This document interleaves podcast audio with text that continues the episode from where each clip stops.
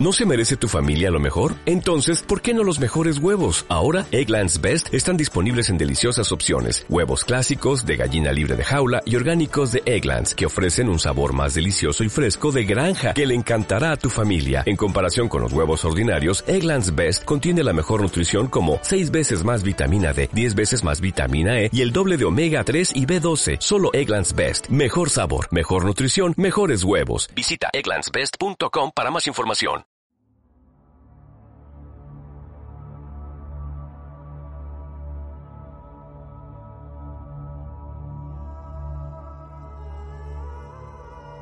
Tras la destrucción de las grandes lámparas y del primer reino de Almaren, los Valar se dirigieron al oeste, al continente de Aman, donde crearon un segundo reino que se llamó Valinor, que significa Tierra de los Valar.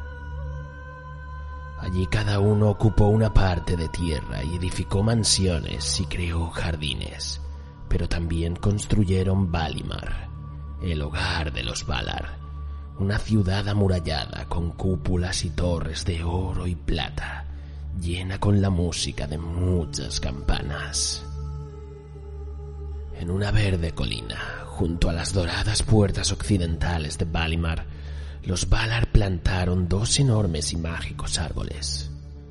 Fueron los árboles más altos que jamás haya existido y recibieron los nombres de Laurelin el Dorado y Telperion el Blanco.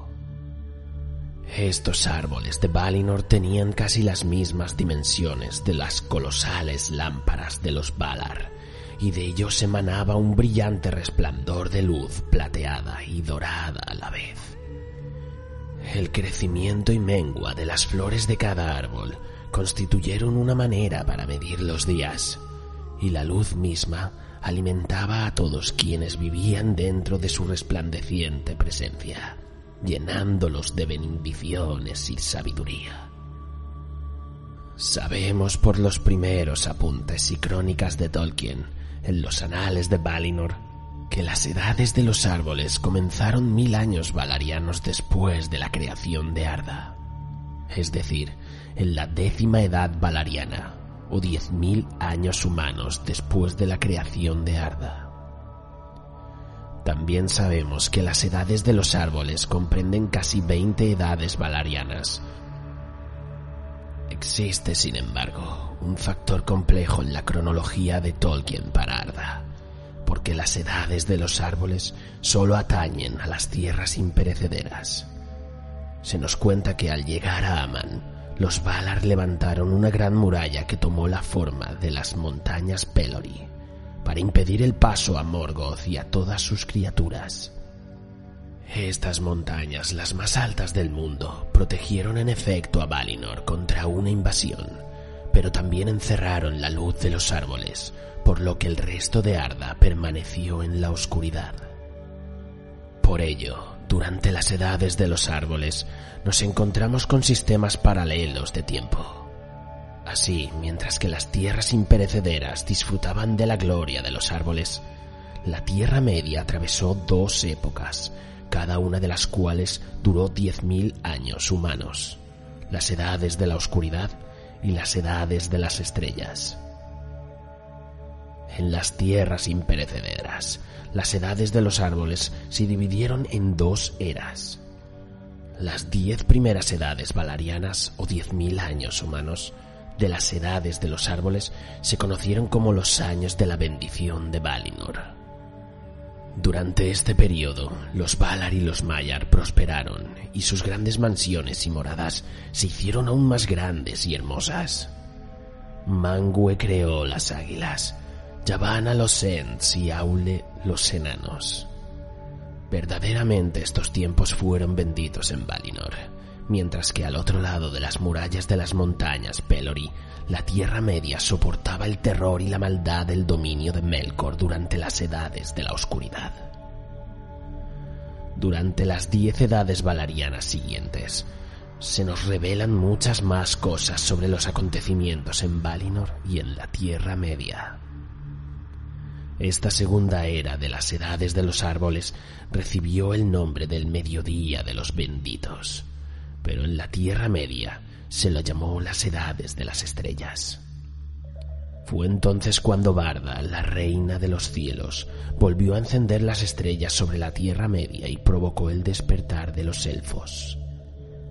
Después, cuando llegaron a las tierras imperecederas las nuevas del despertar de los elfos y de que Melkor quería esclavizarlos, matarlos y corromperlos, los Valar celebraron un consejo de guerra. Fieros como ángeles vengativos, los Valar y los Mayar regresaron a la Tierra Media y aplastaron a su paso a las legiones de Melkor. Esta lucha recibió el nombre de la Guerra de los Poderes, y en ella hubo muchas batallas y duelos, en cuyo transcurso los Valar destruyeron completamente Utumno y sacaron al tirano Melkor de sus abismos. Después, Melkor fue llevado prisionero a Valinor y cargado de cadenas indestructibles. Este periodo recibió el nombre de Paz de Arda y duró casi todo lo que quedaba de las edades de los árboles en Valinor y de las edades de las estrellas en la Tierra Media. Estos fueron los mejores años para la raza élfica, porque sin la ira maligna de Melkor, este pueblo elegido prosperó y aumentó más y más su poderío. Tras la guerra de los poderes, los Valar invitaron a los elfos a ir a vivir junto a ellos en la Tierra de la Luz. Esto provocó la migración masiva conocida como el Gran Viaje de los Eldar, los elfos que respondieron a la invitación de los Valar. El Gran Viaje fue el tema de muchas canciones de los elfos, porque la travesía fue larga y azarosa. Y los Eldar se dividieron muchas veces en diversas razas y tribus.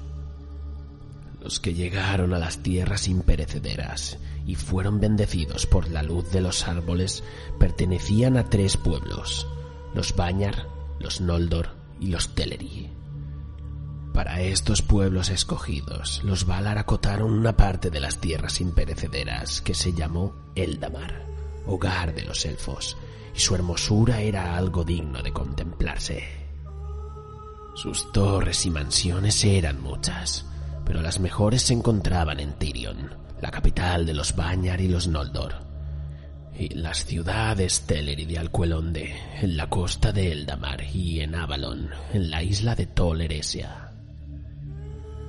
Tras las edades del encantamiento, Melkor fue llevado ante los Valar para ser juzgado. Parecía haber cambiado y dijo estar arrepentido, de manera que Manwë, el señor de los Valar, ordenó que se le quitaran las cadenas. Pero los Valar fueron engañados. Melkor conspiraba en secreto su caída. Primero sembró la discordia entre los elfos y luego, aliado con la gran araña Ungoliant, declaró la guerra abierta.